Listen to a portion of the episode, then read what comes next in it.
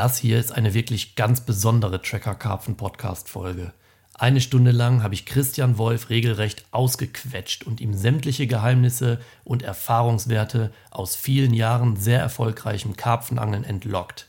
Wolfi macht vor keiner Frage Halt. So erzählt er uns seine komplette Vorgehensweise an neuen Gewässern, verschiedene Futterstrategien, die ihm echte Sternstunden und jede Menge Großkarpfen beschert haben, Erfahrung mit der Sprungschicht und wie er sich diese zunutze macht, Mondphasen, Luftdruck und so weiter.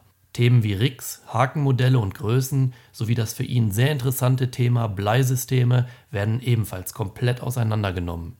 Chris geht auf sein Tackle und seine Ausrüstung ein und schildert euch einfach gesagt seine ganze Angelei von A bis Z. Eine Podcast-Folge, die es wirklich in sich hat und aus der ihr jede Menge Infos saugen könnt. Haltet Stift und Papier bereit und lauscht diesem extrem guten Interview. Viel Spaß!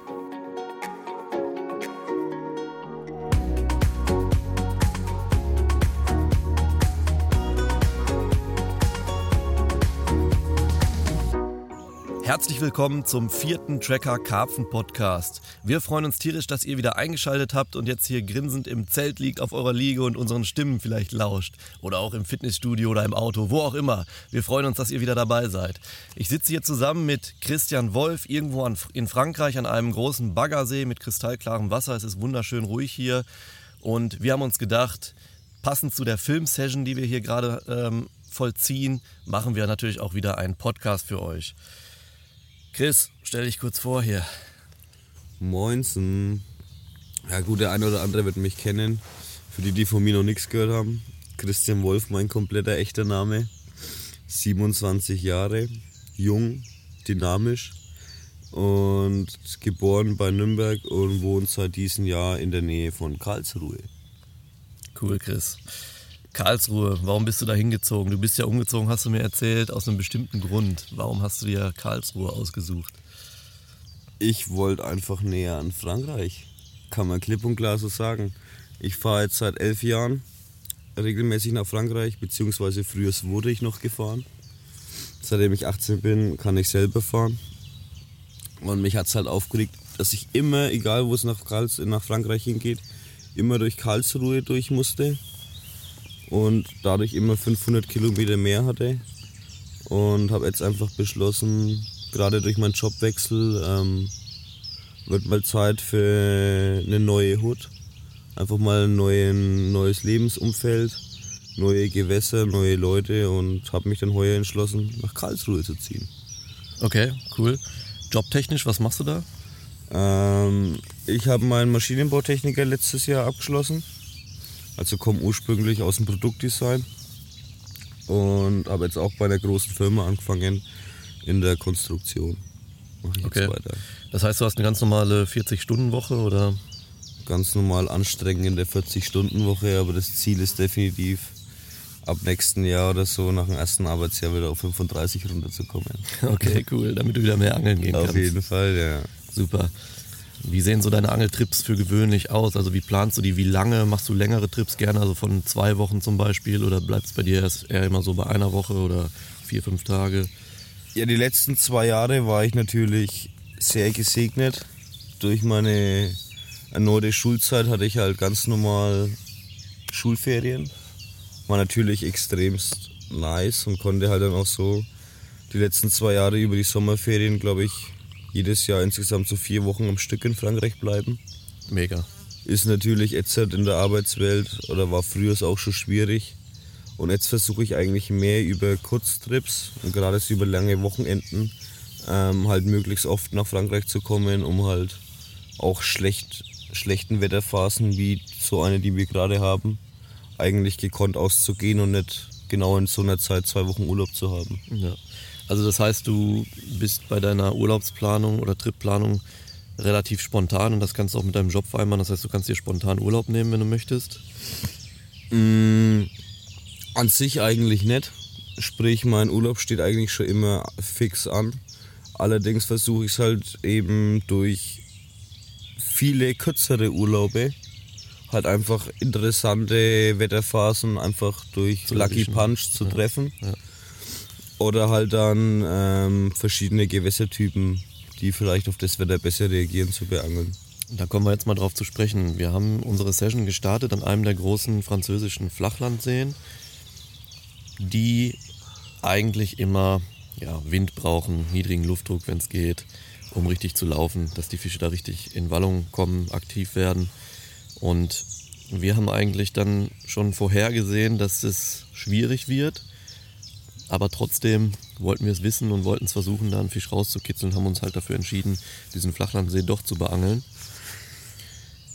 Ja, das ist sicherlich ein Fehler, den viele machen. Wie du gestern schon gesagt hast, in einem anderen Video, was wir für YouTube aufgezeichnet haben, mm, dass man oft die falsche Entscheidung trifft, obwohl man weiß, dass es eigentlich in die Hose geht. Ne? Und man trotzdem denkt, okay, irgendwie wird das schon dicker ablaufen.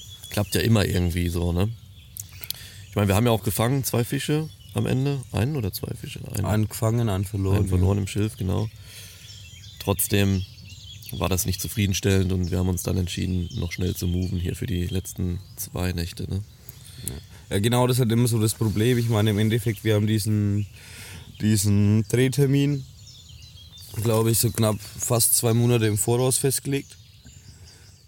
Und ja, Ende Mai, Anfang Juni ist halt meistens Leichtzeit. Mhm. Ging halt nicht anders, wenn meine Urlaube heuer schon relativ verplant waren und wir halt irgendwo Zeit finden mussten. Vor allem, weil wir noch einen anderen geilen Trip geplant haben, aber dazu später mehr. Und hatten das halt im Voraus festgelegt und dann kommt halt so eine Wetterfront und dann ist halt die Frage, macht es Sinn für vier Tage wirklich bis ins Süden runter zu ballern? Oder ja, richtig. Halt einfach so eine enorme Fahrt auf sich zu nehmen und ja, im Endeffekt hätte man wahrscheinlich genauso gut daheim bleiben können.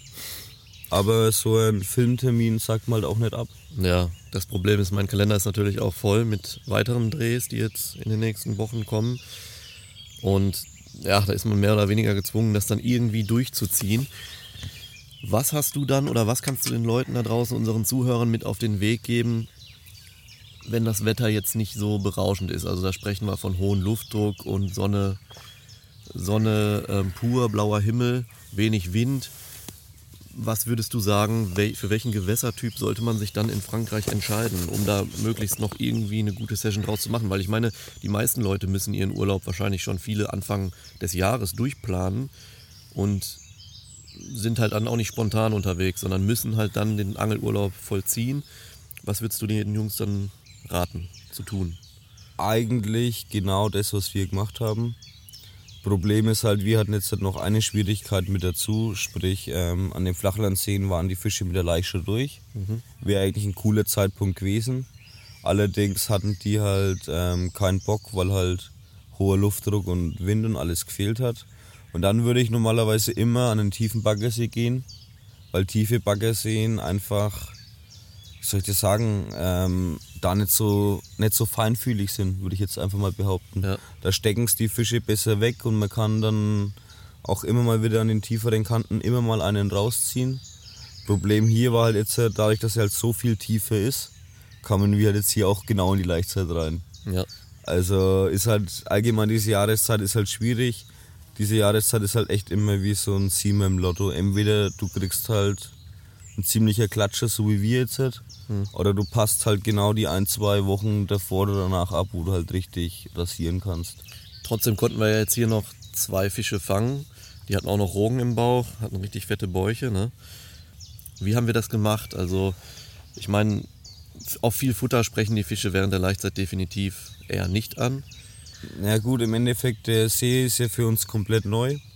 Wir waren dann ähm, am zweiten Abend am Flachlandsee, waren wir stark gesessen, haben halt Google Maps ähm, aktiviert. Aktiviert ist ein schönes Wort. Ja. Haben halt über Google Maps einfach mal Seen rausgesucht, ähm, das Reglement zu den Seen und haben dann hier eigentlich einen ganz niceen Baggersee gefunden, wo alles erlaubt ist. Wussten allerdings über den Fischbestand gar nichts und sind dann im Endeffekt so vorgegangen, weil wir wussten, wir sind irgendwo um die Leichtzeit rum, ja. dass wir auf Google Maps geschaut haben, wo sind grob Flachwassergebiete, wo steht Schilf im Ufer und haben uns halt dann für den augenscheinlich flachsten Bereich des Sees eigentlich entschieden. Genau, richtig. Hier haben wir wenigstens ein bisschen Struktur, überall anders, so wie wir das einschätzen konnten, Ähm, in der Kürze der Zeit fällt das Ufer relativ steil ab. Du hast hier auf dem Echolot bis 32 Meter gemessen in der Mitte des Sees, aber auch nur den halben See abgescannt. Ne? Ja. Ja, das Interessante ist ja, das ist wirklich ein Gewässer, wo du gar keine Vorinformationen hast und ich auch nicht. Wir sind hier einfach auf gut Glück mal hingefahren, aber haben hier schon so eine Perle entdeckt irgendwo. Ne? Und dann ist natürlich der Vorteil, wenn man in der Laichzeit da ist, kann man die Fische sehr, sehr einfach lokalisieren. Man hört sie rumplätschern am Ufer. Und man kann sich dann schnell einen Eindruck verschaffen über den Fischbestand. Was ist hier drin? Welche Größen sind zu erwarten? Ja, wie gesagt, um mal das Vorgehen noch weiter zu gehen, wir haben uns dann, nachdem wir uns für die flache Bucht entschieden haben, haben wir halt auch so ganz übliches Fallenstellen, würde ich jetzt halt mal ja. sagen, mit Pop-Ups, Schneemännern und relativ wenig Futter betrieben. Hat dann auch in der ersten Nacht gleich den ersten Fisch gebracht. Und war Auch die Pop-Up-Route war das auch, Die ne? Pop-Up-Route, genau. genau. Waren allerdings mit dem Ergebnis klar, definitiv noch nicht zufrieden, war jetzt halt auch nicht der Überfisch. Haben uns dann bei, ich weiß gar nicht, wie heiß war es gestern, 28 Grad, mhm. nochmal ordentlich die Pelze verbrannt, weil wir mal ein paar Stunden auf dem See verbracht haben. Und haben dann eigentlich was untypisch ist, die Fische, gerade die kleinen Fische beim Leichen gefunden Allerdings leichen die hier nicht wirklich im Flachwasser, sondern wirklich an der steil abfallenden Uferkante, wo die Büsche extrem ins Wasser ragen. Genau, also da hat man, ich schätze, ich vermute mal, da wurden einfach mit einem Bulldozer irgendwie Bäume ins Wasser geschoben oder so, um die Uferpartien herzustellen oder um da oben die Straße zu errichten. Das heißt, es liegen halt Bäume im Wasser, Büsche hängen drüber. Dann hat man so kleine Becken, die noch in den Wald reingehen, aber ganz flach sind. Da habe ich auch nur gestern Brassen sehen können, keine Karpfen in den ganz flachen Becken. Und da streifen die anscheinend an den Ästen, die da im Wasser hängen, ihr Laich ab, ne? Genau, und, und wie gesagt, hat mich selber ein bisschen überrascht, weil Holz ist hier im Endeffekt überall im Wasser. Ja. Also sowas wie hier habe ich selten gesehen, dass halt auch auf 13, 14 Meter einfach von unten komplette Bäume hochragen. Mhm. Aber ja, habe ich am Anfang auch falsch eingeschätzt. Und dann war im Endeffekt halt wieder, nachdem wir die Fische gesehen haben, ganz klar, da muss ein Pop-Up hin. Dicke Pop-Ups, du hast einen 22er oder 24er dahingestellt? 22er Pop-Up, ja. Genau. Und halt ganz wenig Beifutter, ne? Ja, eigentlich, das Beifutter ist eigentlich mehr für mich fürs Gefühl. Ja, ja. Also ich verteile das so eine Handvoll Boilies großflächig außenrum. Ich weiß nicht warum, ich brauche das irgendwie so aus Routine, mhm. irgendwas dazu zu schmeißen. Aber vermutlich hat der Fisch die gar nicht eingesammelt, sondern nur den Pop-Up gesehen ja. und sich direkt da drauf gestürzt. Ne? Ich habe das selbst in der Leichtzeit oft die Erfahrung gemacht, dass große, grelle Pop-ups, gelb, rot, solche Farben, ähm, dass die extrem wie so eine Leuchtbrühe da unter Wasser stehen und dann kann man doch den einen oder anderen Rogner oder auch Milchner darauf fangen, gerade in den frühen Morgenstunden. Wenn die Fische noch nicht so richtig in Laichstimmung sind, beziehungsweise sich ja, noch nicht so fit fühlen fürs Leichen, sondern noch auf die heiße Sonne warten des Tages, dann ist es manchmal so, dass eben noch ein Laichfisch da so einen kleinen Pop-up wegsnackt. Gestern, der erste Fisch war ja in den frühen Morgenstunden, so 4, 5 Uhr. Mhm. Gestern haben wir aber auch einen gefangen am Abend. Ne? Da war es so, wie spät war es da? 18 Uhr oder so? Gut, man muss halt auch sagen, die Route haben wir gerade erst davor hingelegt gehabt, also die lag vielleicht eine Stunde oder? Stunde, zwei Stunden. Genau. Hat dann gleich den Fisch gebracht. Hat mich jetzt eigentlich auch nicht verwundert, dass da nachts nichts mehr läuft. Mhm weil es halt oft so ist, diese Fische halten sich wirklich bloß zum Leichen in diesem Areal auf, sag ich mal. Also, dass auf diese eine Route nichts mehr gelaufen ist, hat mich nicht verwundert. Und war jetzt eigentlich guter Dinge, dass heute früh nochmal einer kommt. Ja, vielleicht sind sie immer noch nicht da, wir wissen es jetzt nicht. Der Platz ist ja auch ziemlich weit weg. 450 Meter Distanz fischst du da, ne? Ja, so grob. So grob. Und wir hoffen einfach, dass durch die Sonne, die jetzt immer höher steht, wir haben, wir haben ja glaube ich erst 8, 9 Uhr, äh, dass sich da die Fische gleich irgendwann einfinden und vielleicht doch noch Bock, der ein oder andere Bock hat, da diesen Pop-Up wegzuschlürfen. Und dann fangen wir vielleicht noch einen. Die Hoffnung stirbt zuletzt. Genau. Für die Session insgesamt, wie viel Futter nimmst du mit nach Frankreich? Also wir reden jetzt mal so eine, von einer üblichen Wochensession, würde ich mal sagen, so fünf bis sieben Tage. Was planst du dann in der Regel? Also planst du die Futtermenge auch nach der Jahreszeit? Sagst du im Frühjahr eher weniger mitnehmen äh, oder nimmst du immer deine, ich sag jetzt einfach 100 Kilo Boilies mit? Oder? Frühers oder die letzten Jahre habe ich eigentlich auch ähm, immer so mein Standardrepertoire mitgenommen, sprich ähm, Ich hatte immer Tigers dabei, weil Tigers kann man immer brauchen, gerade mit Katzenwälzen und Krebsen. Und hatte halt so standardmäßig 50 Kilo Boilies dabei, die man aber eigentlich fast nie gebraucht hat. Und halt dann noch ein bisschen Partikel, Hanf, Pelletmischungen. Mittlerweile hat sich aber bei mir eigentlich geändert, dass ich eigentlich mittlerweile mehr so, so Sessions mit Hintergrundgedanken mache. Sprich, ähm, gerade durch solche Trips wie jetzt das Wochenende, man lernt immer wieder neue Seen kennen. Mhm. Ähm, ich schmiede mir dann irgendwie immer einen Plan, wie zum Beispiel im Herbst muss ich an CX sein. Warum auch immer, vor der Staumauer den Platz ergattern, ist mega gut an dem See, reizt mich. Und dann plane ich das, dass ich dann sage, ich kann, an dem See habe ich schon mal ein paar Sessions gemacht. Ich will vor dem Staumauer abgreifen. Und dann nehme ich halt dementsprechend Futter mit, wo ich denke, das ist genau das Richtige für den See. Und angenommen, der See sagt dir jetzt nicht zu oder sitzt voll mit Anglern, der Platz, den du fokussiert hast, ist besetzt. Hast du dann immer noch Ausweichmöglichkeiten in der Nähe, die du dir vorher schon zurechtlegst? Oder machst du dann spontan Google Maps auf, so wie wir das jetzt gemacht haben, und suchst dir einfach ein neues Gewässer? Eigentlich, ähm, dadurch, dass ich schon so viel unterwegs war und gerade halt auch viele Seen fürs nur so ein, zwei Nächte befischt habe, ähm, habe ich eigentlich mittlerweile so ein Gewässerrepertoire in meinem Kopf, dass es für mich eigentlich nicht mehr nötig ist. Hier war halt jetzt ja gerade das Problem, wie gesagt, dass ich eigentlich ähm, an dem See, wo wir waren, eigentlich auch Ausweichgewässer hätte. Viele. Allerdings sind diese ganzen Ausweichgewässer vom gleichen Gewässertyp, würde ich jetzt mal sagen. Ja. Und für mich war eigentlich, da das auch ähm, nicht diese mega Reise darunter war, ich habe diese Seen eigentlich meistens für, für so Kurztrips, wie wir eigentlich auch geplant hatten, für so drei, vier Nächte gefischt. Von dem hat sich für mich dann noch nie die Frage gestellt, ähm, Ausweichgewässer von einem anderen Gewässertyp in der Region, weil ich dann halt im Endeffekt einfach nicht gefahren bin, wenn das Wetter nicht gepasst hat. Ja. Also solche, diese Flachlandseen habe ich normalerweise wirklich immer so gemacht, auch als ich noch arbeiten war, vor meiner Schulzeit. Ähm, habe eigentlich konstant die Wetter-App gecheckt, habe gesehen, okay, da kommt Wind, da kommt Tiefdruck, da kommt so richtiges typisches Sauwetter, wie man sagt. Und dann habe ich halt Arbeit angefragt, jo, ich brauche Montag Brückentag. Von Gleitzeitstunden baue ich ab und dann bin ich halt Freitagmittag für drei Nächte dahin geschossen und konnte dann an solchen Seen halt auch extrem gut fangen. Und wenn das Wetter nicht gepasst, habe ich nicht Also der Erfolg an so Flachlandseen ist nach dem Wetter schon sehr, sehr gut planbar, würdest du auch sagen. ne? definitiv. Also Ja. gerade wenn man die Gewässer kennt oder planen kann, ähm, ja, auf jeden Fall. Okay. Und wie ist es jetzt, wie gehst du vor, wenn du jetzt so eine Session startest? Gerade an einem See, der für dich komplett neu ist. Wir waren erst an dem großen Flachlandsee, den hattest du auch noch nicht vorher beangelt. Was würdest du unseren Zuhörern mit auf den Weg geben? Also wie geht man an so ein großes Gewässer, wie geht man da ran? Man startet äh, den Trip, man erreicht dann irgendwann den Parkplatz an so einem See und guckt meistens auf eine riesige Wasserfläche und überlegt dann erstmal, oha, wo fange ich hier an zu angeln überhaupt? Wo installiere ich mich? Na gut, also jetzt sage ich mal, an diesen Flachlandseen ist halt das Hauptproblem. Ähm, man kann Tiefen optisch bei Google Maps nicht erkennen, weil einfach das Wasser so eine Brühe ist, ist alles gleich ausschaut. Ja. Im Normalfall. Ja, richtig. Also man kann sich wenig so nach, nach Man sieht manchmal in Buchten viel Schilf, Seerosen, Schilf, Kraut stehen.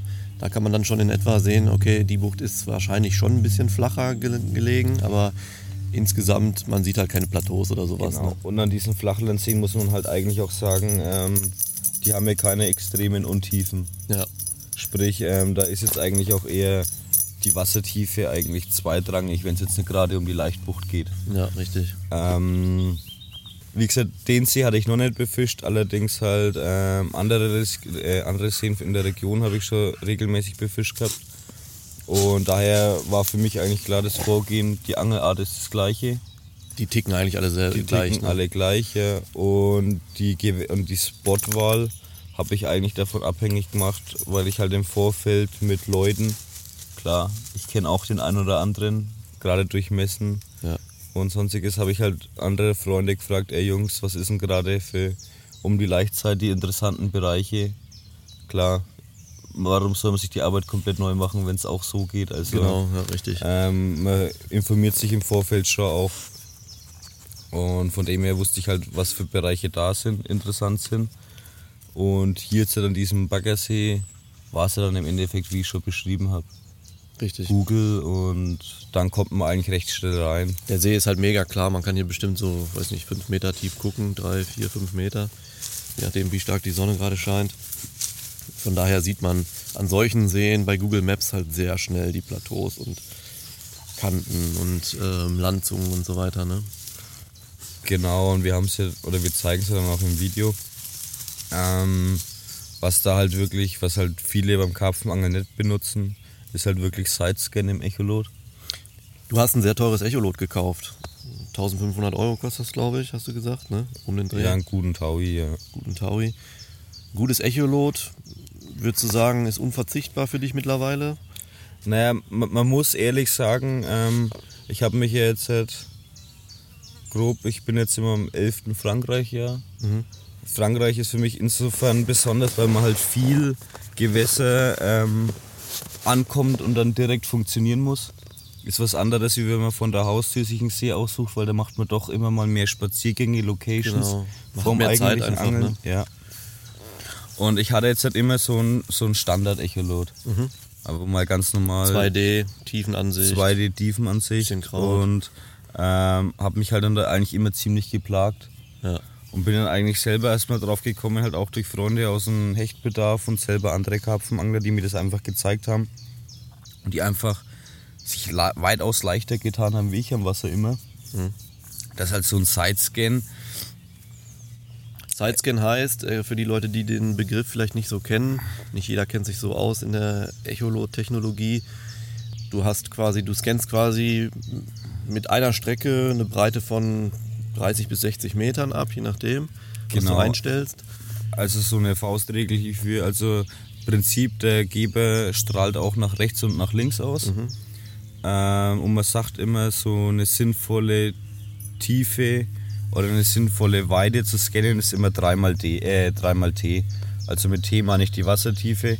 Sprich, wenn man so von 10 Meter Wassertiefe ausgeht, kann man 30 Meter nach rechts und nach links scannen. Richtig, genau. Ja.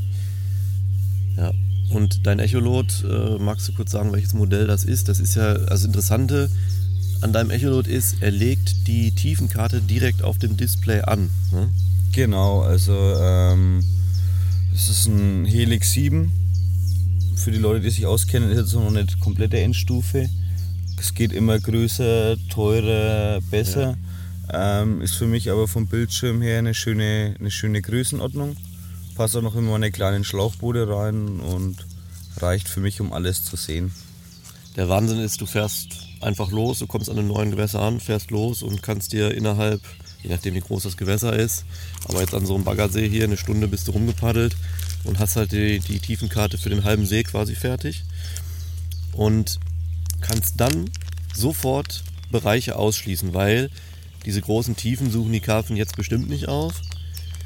Das heißt, dieser ganze, ich sag mal, der See hat hier vielleicht, wie viel hat er, 20, 30 Hektar oder sowas und du kannst 80 oder sogar 90 Prozent der Wasserfläche ausschließen, weil die einfach total tief ist. Ja, damit ähm, auch an großen Seen beschränkt man sich ganz schnell dann auf einen kleinen Bereich und weiß, wo man effektiv die Routen ablegen muss, beziehungsweise die Köder. Ne? Genau, also das Wichtige für mich bei dieser Scannerei ist ja eigentlich die Ufer, klar, jetzt zu der Jahreszeit ist klar, die Uferangelade ist das Interessanteste würde auch mit einem normalen Echolot gehen, weil man da wirklich, sag ich mal, auch sehr viel optisch gerade bei so einem klaren See macht. Ja. Allerdings, wobei es mir halt momentan wichtig ist, oft haben solche Seen auch aus irgendwelchen Gründen mittendrin einfach mal irgendwelche richtig feinen Plateaus.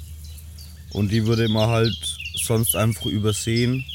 Und mit diesem Sidescan-Scan fährt man einfach ein paar Mal mittendurch in verschiedenen Bahnen und kann halt dann sicher ausschließen, okay, da ist wirklich nur tief. Ja. Weil ich habe auch schon oft an manchen Szenen gedacht, okay, da ist nur tief. Mhm. Und im Nachhinein habe ich dann gesehen, ey, warte mal, da ist ein Plateau. Ja.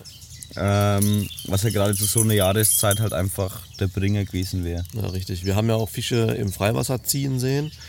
Zumindest vermutlich.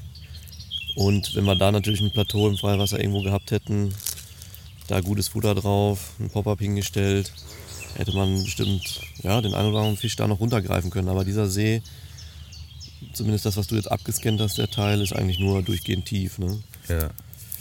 Also da, da, es gibt wohl Plateaus, aber die tiefste Stelle, was ich jetzt gestern beim Fahren gesehen habe, waren 38 Meter. Mhm. Und da kommt dann mal ein Plateau auf 24 Meter hoch. Ja. Aber effektiv ist es halt gerade, oder auch eigentlich gut im Kassieren wird teilweise so tief gefangen, aber 24 Meter würde ich jetzt an so einem See auch nicht guten Gewissens fischen. Nee.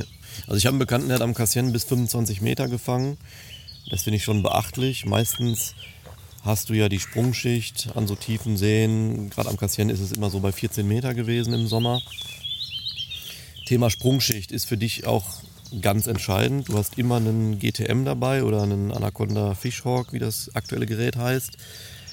Wie setzt du das ein und wie gehst du dann vor mit der Erkenntnis, die du durch das GTM gewonnen hast? Für mich ist es halt im Endeffekt immer wichtig, die Sprungschicht zu finden, weil ich halt gerne knapp überhalb vom Ende quasi von der Sprungschicht angel. Also für mich ist zum Beispiel immer, sage ich mal, interessant als Beispiel, ich habe einen See, der ist 20 Meter tief, ich lasse mein GTM runter. Wobei, Leute, ich fange anders an. Gestern zum Beispiel, weil da kann man nochmal eine andere Schlussfolgerung machen. Mein GDM hat ziemlich gesponnen. Ich habe es irgendwie bei 34 Grad in der Sonne liegen lassen. Klar, dass es nicht davon geschmolzen ist. Ich habe so früh getestet, das geht wieder, aber ähm, ja, ein Jucke Science dann genommen. Der hat es zum Glück auch dabei gehabt. Obwohl ich nicht angel, aber das GTM ist immer dabei. haben gemessen und im Endeffekt war gestern halt auch zu sehen, eigentlich war keine wirkliche Sprungschicht drinnen. Hat den Hintergrund, es ist halt länger, es ist warm und es wird immer wärmer, aber kein Wind ist auf dem Wasser. Hat die Folge, dass eigentlich es kälter wird, aber jeder Meter ein Sprung ist eigentlich vom Messen her. Ist für mich insofern eigentlich auch ein ganz interessanter Rückschluss, weil ich weiß, da wurde noch keine richtige, ist noch keine richtige Vermischung stattgefunden.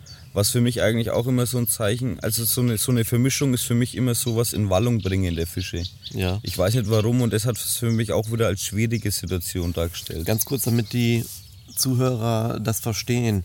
So eine Sprungschicht, wie, in welchen tiefen Bereichen ist der Unterschied wie hoch? Also fallen, reden wir davon beispielsweise 10 Meter, ist es, bis 10 Meter ist es 20 Grad warm und auf dem 11. Meter ist es dann nur noch 15 Grad oder wie hoch ist der Unterschied bei so einer richtigen Sprungschicht? Also ähm, ich nehme jetzt einfach mal nur Beispielwerte, weil ähm, aber nur das für so ein grobes Gefühl eigentlich oft ist es halt jetzt sag ich mal in so einem Standard-Baggersee, ist, dass die oberste Sprungschicht bei so drei, vier Metern ist.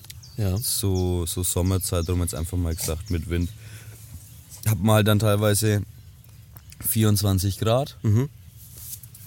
Dann kommt oft, ich sag jetzt einfach mal bei 9 Meter, die nächste und dann ist wirklich von 4 bis 9 Metern ist dann alles, sage ich jetzt einfach mal 16 Grad. Und dann hast du unterhalb von 9 Metern oft nochmal so einen Cut, wo es wirklich bloß noch 11 sind. Okay. Also wirklich, das sind so massive Einschnitte. Ja. Teilweise, wenn das wirklich nach windig ist, sieht man die auch auf dem Echrot, wenn man fein eingestellt ist. Richtig, ja. Sieht man auch diese ähm, in der Wasserschicht wie so Partikel. Genau. Teilweise kann man diese Sprungschichten auch auf dem Echolot sehen. Ja, habe ich selbst auch schon öfter gesehen. Wo würdest du dann angeln? Also würdest du dann in diesem ähm, Bereich unterhalb von vier Meter eher angeln? Oder in dem heißen Bereich über oberhalb von vier Metern? Sprechen wir mal jetzt vom Frühjahr oder auch vom Sommer. Machst du da Unterschiede vielleicht auch? Genau, also im Endeffekt ähm, die Situation, die ich gerade beschrieben habe, es war so eine Standardsituation. Im Endeffekt kann man da eigentlich alles von ein bis, was hatte ich gesagt, glaube ich, neun Meter Neun Meter, angeln. Ähm, ich versuche halt immer, sage ich mal, zu der Jahreszeit bei so einer Temperatur spricht, mich relativ stark an diesen minimal über dieser neun Meter zu halten. Okay. Klar, wenn ich jetzt einen mega interessanten Spot auf 7 Meter habe, fische ich den genauso. Aber eigentlich diese minimal drüber ist eigentlich so der Bereich, den ich immer bevorzuge. Okay. Manchmal auch teilweise drunter, aber das sind dann schon wieder so Extremfälle, wo man auch probieren muss. Und Als Beispiel, du hast vier Routen zur Verfügung in Frankreich. Wie würdest du die verteilen? Würdest du jetzt zwei auf neun Meter dann ablegen und dann einer auf sieben und einer auf drei zum Beispiel? Oder wie würdest du da deine Routen legen in so einer Standardsituation? Im, im Endeffekt ähm, schon so grob die Tiefen, so was du sagst, stimmen natürlich komplett überein. Aber im Endeffekt reagieren, äh, regieren trotzdem die Spots. Mhm. Ja. Also wenn ich jetzt halt irgendwelche Highlights habe und was man halt zum Beispiel oft halt sieht, ist zum Beispiel im Sommer sind die Fische eigentlich gerne in der obersten Schicht, Mhm. um sich halt wirklich zu sonnen. Und Tagsüber. tagsüber. Und zum Fressen gehen sie aber dann meistens runter. Ja. Und von dem her ist ja auch die untere Schicht dann eigentlich die, die ich anpeile zum Angeln. Sollte man dann auch bedenken, ähm, der Sauerstoffgehalt, die Sättigung ist im kühleren Wasser immer höher als in wärmerem Wasser. Ne? Das heißt, wenn so ein Fisch runtergeht zum Fressen, wo er halt auch viel Energie dann in dem Moment verbrennt ähm, und viel Sauerstoff wahrscheinlich braucht, würde er lieber dann ins Tiefere gehen, vermutlich. Ne? Genau, also wie gesagt, das ist halt immer so ein Zwischending. Ähm, ich sag jetzt mal so diese mittlere Schicht, was ich da gesagt habe. Ja, Wäre jetzt, sage ich mal, für die Fische so die, die Wohlfühlzone, sage ich jetzt einfach mal. richtig. Wo man, sage ich mal, auch die meisten Fische wahrscheinlich antreffen wird vom Fangen her. Ähm, ich kenne aber auch sehr viele gute Angler, die sagen, sie fischen wirklich absichtlich in der untersten Schicht, also in dem Fall tiefer als 9 Meter. Mhm. Weil sie der Meinung sind, gerade im Sommer halten sich da hauptsächlich die Dicken auf. Okay. Weil die Kleinen das Also da redest so du jetzt feiern. von unterhalb der Sprungschicht dann in dem ganz kalten Wasser Genau. sozusagen. Okay. Ja, das ist ja auch eine interessante Erkenntnis, ja. Ähm, Man kann sich das ein bisschen vorstellen wie, ich denke jetzt gerade an uns Menschen, tagsüber im Sommerurlaub legen wir uns an den Strand in die Sonne, lassen uns verbrutzeln und zum Essen gehen wir in den Schatten. So, ne? So kann man eigentlich auch eine Sprungschicht ein bisschen beschreiben. kann man so ganz grob pauschalisieren. Um das mal so ein bisschen zu verbildlichen. Nur so. Okay, naja, cool. Auf jeden Fall eine sehr starke Erkenntnis. Diese Sprungschicht, ich glaube, das machen immer noch die wenigsten Angler und äh, messen das und behalten das im Auge und ähm, wo es mir halt, sage ich mal zum Beispiel, wo es eigentlich, sage ich mal, extremst hauptentscheidend ist, ist halt gerade im Frühjahr. okay. Im Frühjahr habe ich halt oft, merke ich es halt oft, oder sage ich mal, so wirklich zeitige Angelei, so Januar, Februar, März rum oder sowas. Ja. Ähm, kommt auch immer aufs Jahr an, weil teilweise ist ja mittlerweile bei diesen Bedingungen, teilweise ist ja Januar ja noch wie extremer Spätherbst, gerade in Frankreich teilweise. Ja. Und erst im Februar, März kommt der Winter mittlerweile teilweise. Aber im Endeffekt merkt man hier halt extremst oft, für die meisten Leute, die gerade öfters mal Baggersee angeln, sind vier Meter immer ist, sind flach. Vier Meter ist eine flache Rute, so, so Mhm, richtig, gedenk, gedacht. Ja. Und oft ist es halt, wenn ich dann die Sprungschicht halt auch so im Januar messe oder sowas, ist halt wirklich die oberste nur bei eineinhalb Meter. Und viele haben halt dann Probleme, auch bei nachts Minusgraden oder sowas, so eine Route auf eineinhalb Meter zu legen. Ist auch ein komisches Gefühl. Aber meistens sind eigentlich das die Routen, die mir, sag, mal, sag ich mal, wirklich im zeitigen Frühjahr die Fische bringen. Und nicht so eine standardmäßige 3, 4, 5 Meter Route. Okay. Ja, cool. Ja, ich würde das so unterstreichen. Also ähm, auf jeden Fall wichtig, Leute. GTM, das ist schon ja, eine coole Anschaffung, sollte man im Auge behalten. Jetzt sprechen wir mal weiter über die Vorgehensweise an einem ganz neuen See für dich. Und wir reden jetzt nicht vom Frühjahr, sondern ja, Sommermonate zum Beispiel oder auch im Herbst. Hinsichtlich Futter. Du kommst an so einem See an. Du weißt vielleicht schon ein bisschen über den Fischbestand im Vorfeld. Hast du dich erkundigt? Würdest du gleich ein großes Futterfeld anlegen, obwohl du die Situation nicht hundertprozentig einschätzen kannst? Oder sagst du, okay, nee, ich gehe erstmal langsam mit Fallenstellen heran? Oder sagst du, okay, der Luftdruck ist niedrig, wir haben hier ein bisschen Regenwetter bewölkt, Wind ist drauf, ein schöner Westwind oder Südwestwind. Ich gehe gleich in die Vollen und kipp jetzt mal 10 Kilo Boilies zum Start der Session ab. Du hast mir ja auch erzählt, dass du ganz gerne dann den Futterplatz zwei Tage in Ruhe lässt und dann erst anfängst zu angeln. Kannst du da vielleicht noch mal ein bisschen was zu sagen zu deiner Vorgehensweise in der Regel?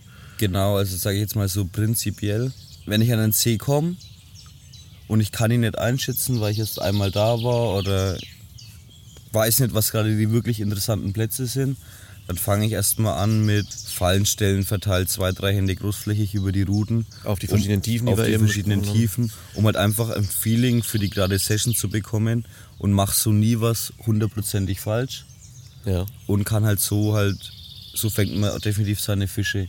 und ist die sicherste Nummer, um einen Urlaub nicht komplett ins Sand zu setzen. Wenn du jetzt dann Fischkontakt hast in der ersten Nacht direkt, wie viel Kontakt muss das sein, dass du sagst, okay, jetzt gebe ich Kelle, jetzt baue ich hier einen Futterplatz auf? Dann eigentlich immer einen Futterplatz oder Kelle zu geben, ist eigentlich schw- schwierig. Das würde ich dann eigentlich immer eher so stetig steigern lassen, dass ich die Bereiche herausfinde, wo halten sich die Fische gerade auf und dann da im Endeffekt ähm, ein bisschen mehr Futter einbringen und einfach versuche immer mehr Läufe zu generieren. Das ist aber eigentlich nicht die Art der Angelei, die ich eigentlich gerne mache und mit der ich so teilweise wirklich krasse Sessions erlebt habe, sondern eigentlich ist das, wo ich mein, wo ich wirklich krasse Sessions generiere, ist wirklich, dass ich sage, ich fahre mit wirklich mit Plan und ein Gewässer. Und das ist halt wirklich ähm, reine, reiner Erfahrungsschatz. Diese Seen habe ich teilweise schon zwei, dreimal beangelt, kenne mich komplett aus, weiß, was immer die interessantesten Bereiche waren vom Fangen her, wo halten sich die Fische auf. Und dann fahre ich an so einem See hin mit genau der Futtermenge, was ich für diesen See für richtig erhalte. Versuche den Platz zu ergattern. Gerade sind es halt auch diese Seen, wo dann wirklich Nachtangeln verboten ist. Weil dann ist halt die Wahrscheinlichkeit, da sind einfach weniger Angler. Dadurch ist auch die Wahrscheinlichkeit immer groß, dass man so einen Platz bekommt. Ja. Und dann komme ich an und fütter von Minute 1, angel aber noch nicht. Dann geht es für mich wirklich Platz aufbauen, äh, nur beobachten, Fische beobachten, die äußeren Bedingungen beobachten. Und dann fange ich teilweise erst nach, nach drei oder vier Tagen an, wirklich dann auf dem Futterplatz zu angeln. Okay. Wenn wir über das Füttern im Detail sprechen, was ist in der Regel dein Futter, was du dann da einbringst? Die Mengen und die Sorte des Futters. Sind es nur Boilies oder auch Tigernüsse oder andere Partikel? Und dann noch weiter ins Detail gesprochen, setzt du dich dann an den Platz und befütterst den den ganzen Tag über, zum Beispiel jede Stunde wirfst du da zwei, drei Kilo rein oder einmal richtig alles rein zu einer gewissen Uhrzeit und dann den Platz den ganzen Tag beobachten und äh, gucken, was da passiert, ob da sich Fische drauf rollen oder wie ist so deine standardmäßige Vorgehensweise? Also das, was ich fütter, hängt natürlich extrem stark vom Gewässer ab. Vom Fischbestand, Weißfischbestand etc. Genau, also sage ich einmal, an Seen, wo extremes Katzenwelsvorkommen haben, wäre es komplett für die Katze da einfach nur Fisch mit Boilies reinzuballern. Im wahrsten Sinne des Wortes für die Katze. Ja. Wortwörtlich, ja. Und da greife ich dann mehr auf Partikel zurück. Also, ähm, wie gesagt, diese Gewässer, die ich mache, ähm, weiß ich wirklich genau, wie der Hase läuft.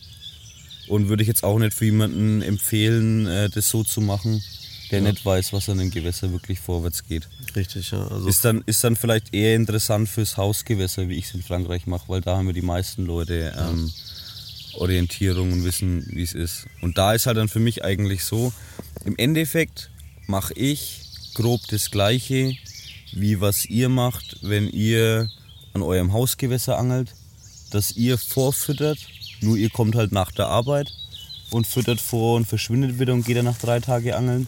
Und ich mache im Ende das in Frankreich und verbringe halt dann die Zeit so mit irgendwelchen anderen Sachen und save mir dann den Platz in der Zeit. ja, okay. Partikel, hast du da einen Favoriten? Ich würde jetzt halt gerne echt irgendwas pauschalisieren, aber es geht einfach nicht. Okay. Da könnten wir jetzt Stunden drüber. Teilweise bilde ich mir ein, ich muss nur mit Hand füttern. Im Sommer bilde ich mir teilweise ein, ich hau nur Tigers rein. Dann kann es auch mal vorkommen, wenn der See das Fischpotenzial wirklich hat, dass da am Tag auch mal 20 Kilo Boilies reinmarschieren. Also man kann es wirklich nicht pauschalisieren. Es sind wirklich ähm, Erfahrungswerte, die ich über die Zeit aufgebaut habe. Mich teilweise mit anderen Karpfenanglern drüber unterhalte. Äh, Also da leitet dich dann dein Gefühl so ein bisschen. da dein leidet mich mein genau Gefühl und Okay. und das kann man nicht pauschalisieren. Ja. Und ich will jetzt hier auch keine Dimensionen sagen, weil, weil es ist leider wirklich so, man kann mit diesem Futter auch viel kaputt machen und sich die komplette Chance auf Fische verbauen. Habe ich auch schon gemacht. Ich habe, wie gesagt, jede Erfahrungen kommen nur durch Lehrgeld zahlen. Genau. Ich habe auch schon viel falsch gemacht. Fehler machen und daraus lernen. Und das ist immer das Wichtigste, reflektieren, warum es lief schlecht. Und von dem her, ich will da jetzt halt keinen motivieren, holt euch 20 Kilo Boilies, karrt die rein.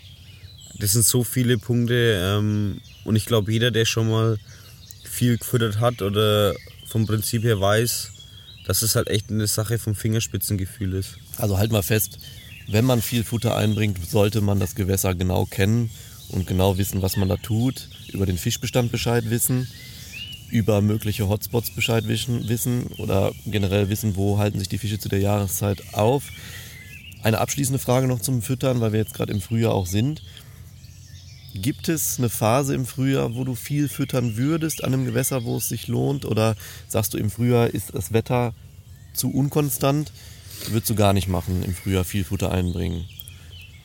Doch. Weil viele, weil viele bauen sich ja einen Futterplatz immer erst so ab Sommer oder Spätsommer auf, in den Herbst rein.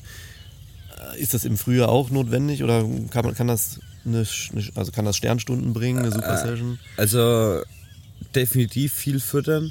Allerdings, ähm, Ab einer gewissen Wassertemperatur vielleicht? Oder hast du da Anhaltspunkte für die Zuhörer? äh, das Problem ist, das, was ich an Füttern betrachte, ist ja was anderes wie der 0815 Fütterer.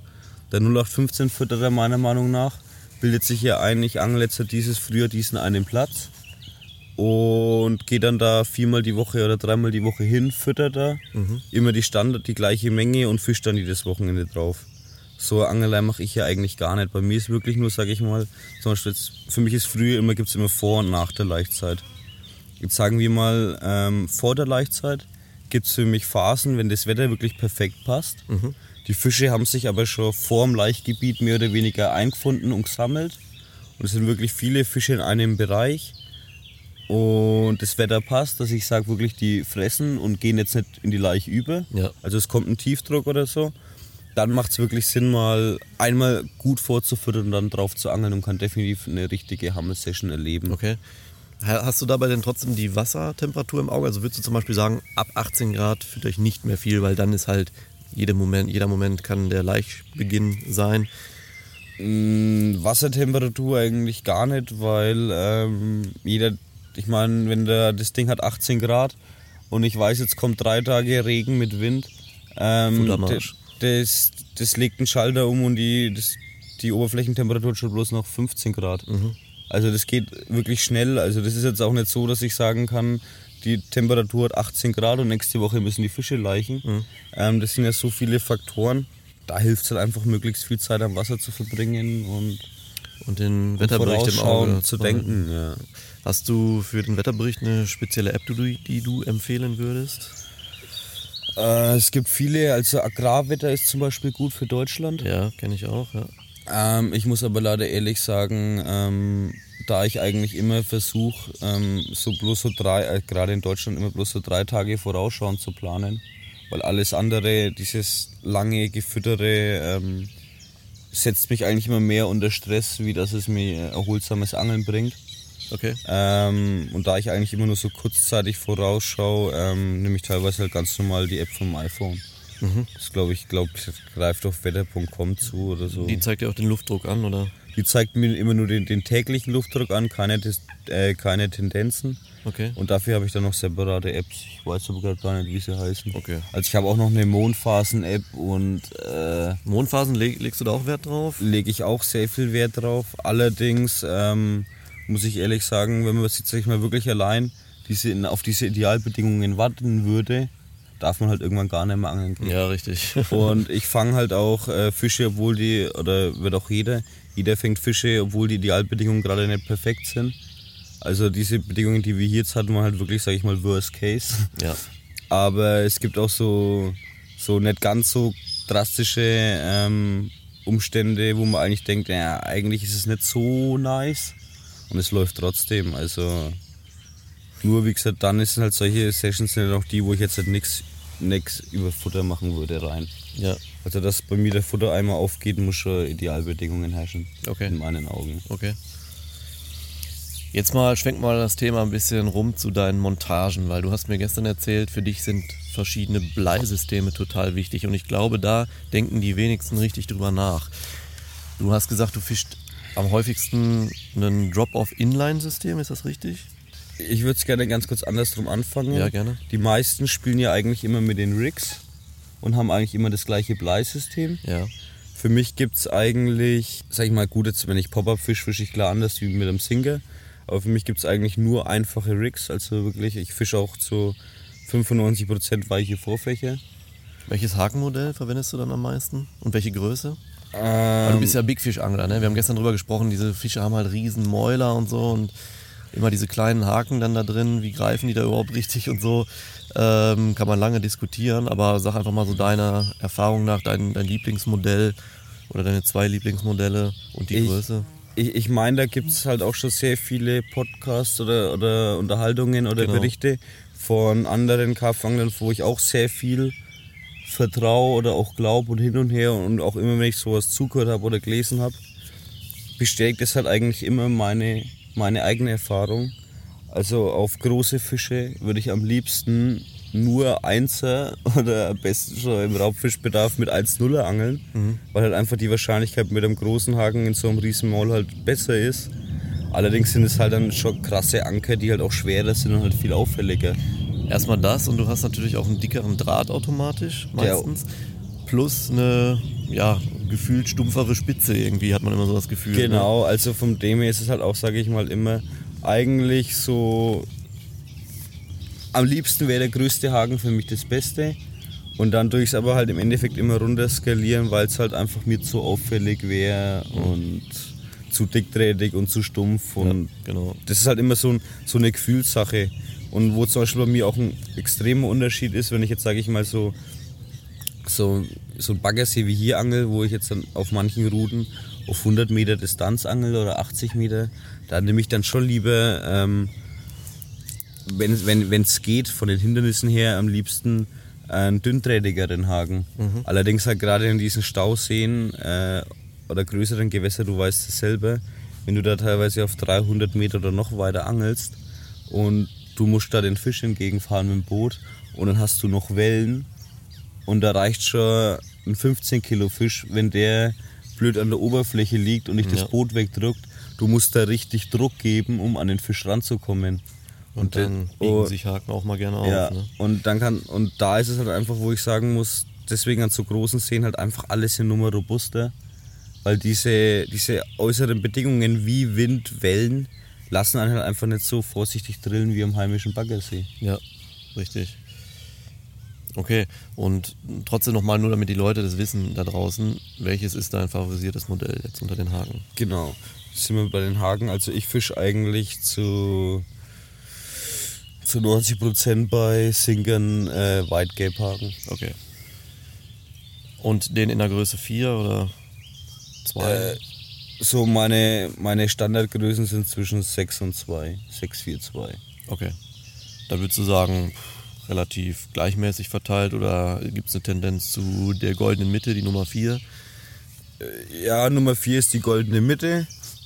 Das habe ich jetzt hier auch gefischt. Ist halt so ein, so ein Mittelding. Wenn ich halt jetzt meine, okay, es geht jetzt richtig hier auf, auf Hatten, auf richtig, Dickfisch? richtig Dickfisch und harte Drills, dann halt eher der Zweier. Oder halt dann, wenn es daheim oder an so kleineren Baggerseen geht mit so klarem Wasser wie hier. Und teilweise auch eher der Sechser. Das ist Okay. immer dieses Angepasse. Hast du schon mal einen richtig großen Fisch über 25 Kilo in einen Sechserhaken gedrillt? Ja, Ja, okay. Aber auch schon, das weiß ich letztes Jahr, da ist mir auch der Bammel gekommen. Ich habe letztes Jahr, wo ich mit Jan Brauns unterwegs war, habe ich einen 32 Kilo Fisch auf dem 6er Jotti gefangen. Okay. Und, und dem aus Dickraut rausgeholt. Also, also das, das, das Schlimme war aber auch, ähm, teilweise in so einer Krautangelei hält man mal ganz gut drauf. Und als ich den das Fisch das erste Mal gesehen habe und mir dann so in, in den Kopf gekommen ist, dass da ja ein 6er Jotti drauf ist und der unter mir fährt, da hatte ich schon Bammel. Also. fangen die Knie ein bisschen stärker an zu Ja. zittern. Ja. Okay. Und jetzt schwenken wir mal weg von dem Thema Rix nochmal zu der Sache Bleisystem, so, weil das ist ja eine ganz interessante Sache. Zu Rix gibt es so viel, da wollen wir jetzt nicht im Detail drüber reden, Genau. aber Bleisystem beleuchten nicht so viele Angler wie du. Genau, für mich ist halt, sage ich mal, im Endeffekt die ultimative Ideallösung eigentlich das Inline-Blei. Das Inline-Blei jetzt rein fürs Haken. Ja. Für den besseren Hakeffekt. Für den besseren Hakeffekt, weil halt, sag ich mal, ich meine, man merkt selber, wenn man so eine Montage mal am Boden hinlegt, so ein Safety-Clip hat immer ein Spiel über den Wirbel und Richtig. bis zum Blei hin. Ja. Ähm, ist nie so schön wie ähm, Inline-Blei. Man berührt nur einen Haken und hat sofort eigentlich durch, den, auch durch die kompakte Form eigentlich sofort dieses maximale Bleigewicht auf die Spitze. Ja. Ähm, Problem daran ist bloß an diesem Inline, dass es halt äußere Situationen gibt, ähm, wo ich halt kein 170 Gramm Blei ähm, die Fische damit durchs Kraut ballern lassen will. Und das ist halt dann so eine Situation, wo ich sage, da kommt dann bei mir doch entweder die Montage so als Run-Rig-System oder halt ähm, da doch der Safety-Clip zum Vorschein, um halt einfach das Blei gegebenenfalls zu verlieren. Oder diese Run-Rig-Montagengeschichte, dass halt, wenn der äh, Fisch anfängt, den Kopf zu schütteln, das Blei ausklingt und am, an der Schnur hinterher rutscht und Okay. Ähm, so sensibler ist. Also du angelst auch viel gerade auf diese richtig großen Fische, da reden wir von über 30 Kilo meistens, ne? Naja, das ist jetzt wegen Ach, also so, Okay. so, so, so Über 25 oder was ist für dich richtig groß so? Ja, also das ist, das ist doof zu sagen, aber im Endeffekt, also für mich gibt es immer noch, wenn ich nach Frankreich fahre, fischen gehe, ist allgemein ist ein 20 Kilo Fisch das Ziel. Mhm. Wenn ich 21 Kilo Fisch fange und eine Woche bin ich zufrieden. Okay. Dann hat sich für mich alles rendiert. Aber trotzdem suchst du dir ja speziell immer Gewässer, wo halt oft 30 Kilo plus drin ist. Genau, das hat aber einfach den Hintergrund, weil ich halt ähm, das geil finde, so große Fische zu fangen. Und du fängst sie auch regelmäßig, ne? Das ist Ja, muss man aber auch sagen, ja. das ist ja der, der springende Punkt. Man kann nur das fangen, was im See rumschwimmt. Richtig. Und deswegen suche ich mir halt ähm, auch hauptsächlich Seen aus, wo halt auf jeden Fall 25 Kilo Fische und am besten Fall es noch ein, zwei 30 Kilo Fische gibt. Dadurch habe ich halt einfach die Chance, auch solche Fische zu fangen. Richtig. Ist jetzt aber nicht so, dass ich sage, wenn ich von dem See nach Hause fahre und hatte da ein oder zwei 20 Kilo Fische, dass ich da weinend. Äh, Dass enttäuscht bist. das ist halt einfach nur, wie gesagt, aber ich bin halt einfach der Meinung, man kann nur das fangen, was im See rumschwimmt. Ähm, ich finde es geil, so große Fische zu fangen und deswegen suche ich mir halt, wenn ich nach Frankreich fahre, solche Gewässer aus, wo es halt auch solche Fische gibt. Ja, okay. Das sind natürlich dann häufig, nicht immer, aber häufig sind es sehr hart beangelte Gewässer, weil die Fische natürlich bekannt sind. Und da kommen wir nochmal auf das Bleisystem auch zurück. Du hast gestern erzählt, dass halt gerade die dicken Fische oft dann stehen bleiben und versuchen durch Kopfschläge und das Bleigewicht äh, den Haken rauszukatapultieren aus dem Maul wieder. Ne? Genau. Dann hörst du halt nur so ein Rumgepiepe an der Route. Bist du dann derjenige, der, wenn du weißt, okay, das ist ein Big Fish Gewässer hier, rennst du sofort zur Route und setzt dann den Anhieb in dem Moment oder wartest du, bis es in den Vollrun übergeht? Nein, keine, auf keinen Fall, weil im Endeffekt, teilweise, wenn man ja auch auf Distanzen angelt, bekommt man ja so einen so einen Bleianheber, sag ich mal, oft auch gar nicht mit. Ja. Also für mich ist halt dann da wirklich, sage ich einmal, meistens sind es auch diese, diese Seen, wo diese Fische dieses Verhalten anlegen, sind wirklich meistens Baggerseen mit einem harten Angeldruck. Sage ich mal, an so großen Stauseen ähm, kommt es eigentlich eher selten vor. Deswegen habe ich auch an diesem Stausee ganz normales ähm, Standard Safety Clip gefischt, weil es dann wieder mehr um die Schilfangelei gegangen ist. Also an Stauseen ist eigentlich immer, man muss die Fische finden und wenn die Fische fressen, hakt man sie eigentlich auch. Ja. Das ist meine Meinung. Richtig. Aber gerade in diesen klaren Baggerseen mit richtig viel Angeldruck bin ich halt der Meinung, dass es halt, wenn man wirklich ein Blei hat und mit einer Run-Rig-Montage und er nimmt wirklich den Hakenköder auf, setzt an und das Blei rutscht an der Schnur zurück, ähm, kommt es halt eher zum Run und man fängt den Fisch eher, wie wenn man da so ein standardmäßiges, wirklich komplett fixes Blei auf der Schnur hätte, weil dann fängt halt dieses Schütteln erst an. Mhm. Okay, gut, das ist schon äh, eine schöne Information insgesamt. Wenn wir jetzt nochmal auf das Thema Tackle zu sprechen kommen. Du wählst dein Tackle immer sehr leicht und auch ja, sehr kompakt, also du schlürst nicht ewig viel mit ans Wasser. Gibt es einen Hintergrundgedanken dazu? Ja, du bist klar. nicht so der Campingangler, also du baust jetzt kein Riesenzelt irgendwo auf, um dann dich da eine Woche hinzusetzen an einen Platz, sondern du willst mobil bleiben, richtig? Genau, also wie gesagt, ähm, für mich ist halt ähm, das Wichtigste, ähm, A, halt unentdeckt zu bleiben. Ich habe jetzt keinen Bock, dass man schon vom anderen Ufer aus mein Zelt da stehen sieht. Also ich will immer klein, unauffällig und ja, und mobiles Angeln. Wenn ich jetzt halt einen Platz ähm, entdeckt habe, gut jetzt wie zum Beispiel hier, hier konnten wir dann die Popperbruder gestern noch ähm, ans andere Ufer rüberspannen Ja. Sind zwar weit, 400 Meter, aber geht schon. Ähm, gerade gerade in so einem tiefen See, weil mit 30 Meter Wasser unter uns, äh, da ist nichts, wo irgendwas zwischendrin kommt. Ja. Aber im Endeffekt, wenn ich immer, ähm, ich will halt immer so klein wie möglich haben. Auch gerade mit, mit dem Boot, Moven und Ding und so ist halt immer, umso besser bekommst alles leichter rein. Ja. Du bist einfach mobiler, hast weniger Arbeit. Und ich meine im Endeffekt, ich habe ja auch, ähm, jetzt zum Beispiel als, als Liege als Beispiel, ich habe ja auch diese Layflight Oval, mega geile Liege, ich feiere das Ding hier extremst. Ähm, die hat sich jetzt bei mir mittlerweile, seitdem es diese RLX, diese leichte gibt, Ja. habe ich die Layflight halt immer im Bus stehen. Ja, weil ich okay. selbst zu faul bin, das Ding rumzuschleppen, obwohl es ja eigentlich nichts wiegt. Also die RLX, äh, muss man sich so vorstellen, hat auch eine leichte ovale Form, aber nur vier Beine anstatt sechs. Ne? Und ist halt um einiges leichter. Hat auch einen leichteren Schlafsack drauf installiert und ist halt mega praktisch. Das, also das bildet bei dir so, das, das Grund, die Grundausstattung ist eben die RLX-Liege. Dann hast du hier das Tempest Brolly V2 Genau. und dann eben die ein oder andere kleine Tasche dabei und äh, das war es im Prinzip. Ne? Genau, ich habe im Endeffekt eine Tasche, ähm, wo mein ganzes Tackle drinnen ist, eine kleine Kochertasche und der Rest ist eigentlich in Eimern verstaut. Okay. Und was halt das Einzigste, was klar, was, was beim was mehr wird im Vergleich zum normalen Overnighter, ist halt, dass halt Essen und Trinken sich halt summiert und Klamotten. Und eventuell auch das Futter, also für die, für die Fische. Genau. Ja. Okay, Rollen hast du sehr große Rollen mit sehr viel Schnur. Ne? Also da legst du Wert auf Flexibilität, dass du auch eben dann doch von, von einem Platz viele Spots auch in weiter Ferne erreichen kannst. Ne?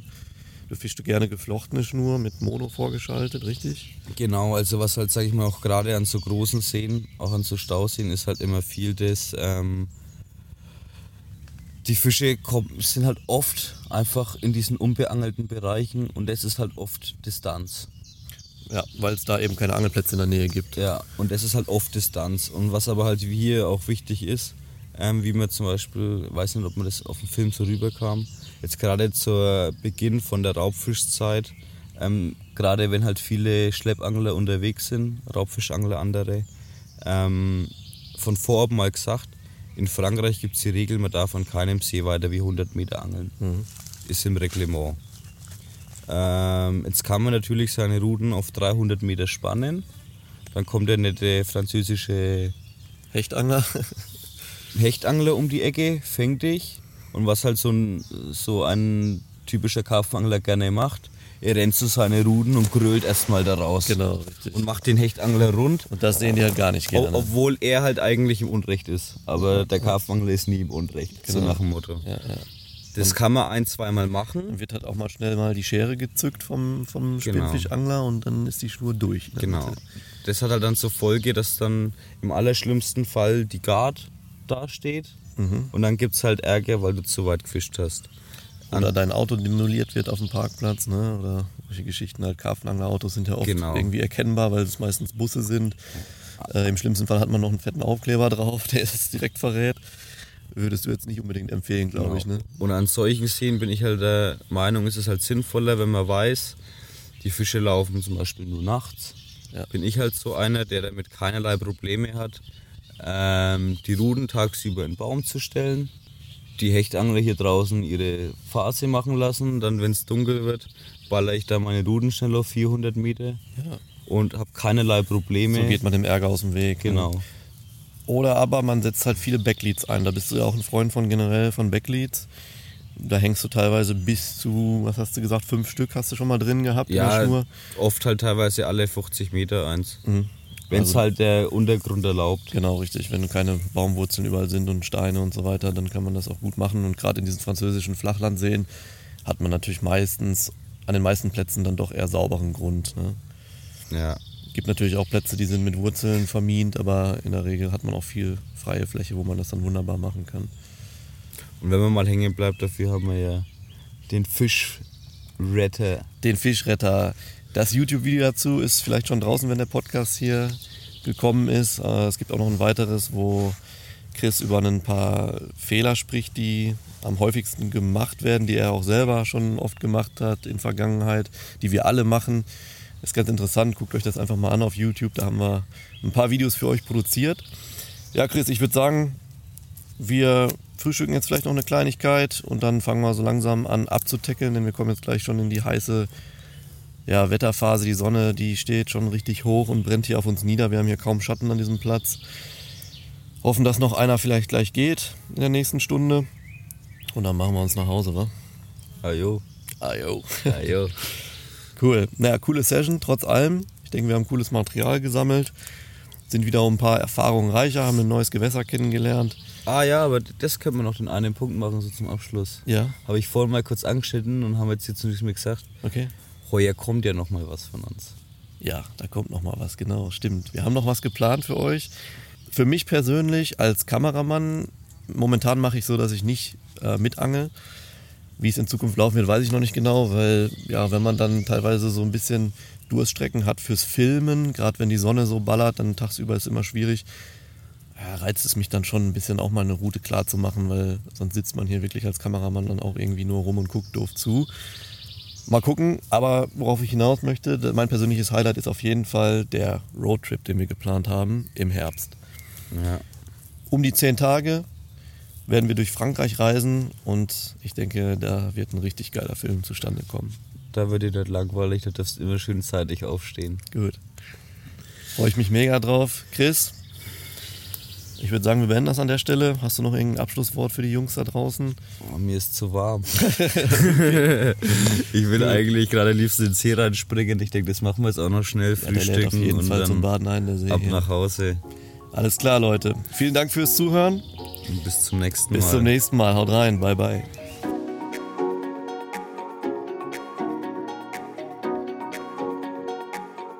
Da sind wir schon wieder am Ende einer weiteren Tracker Karpfen Podcast Folge angelangt.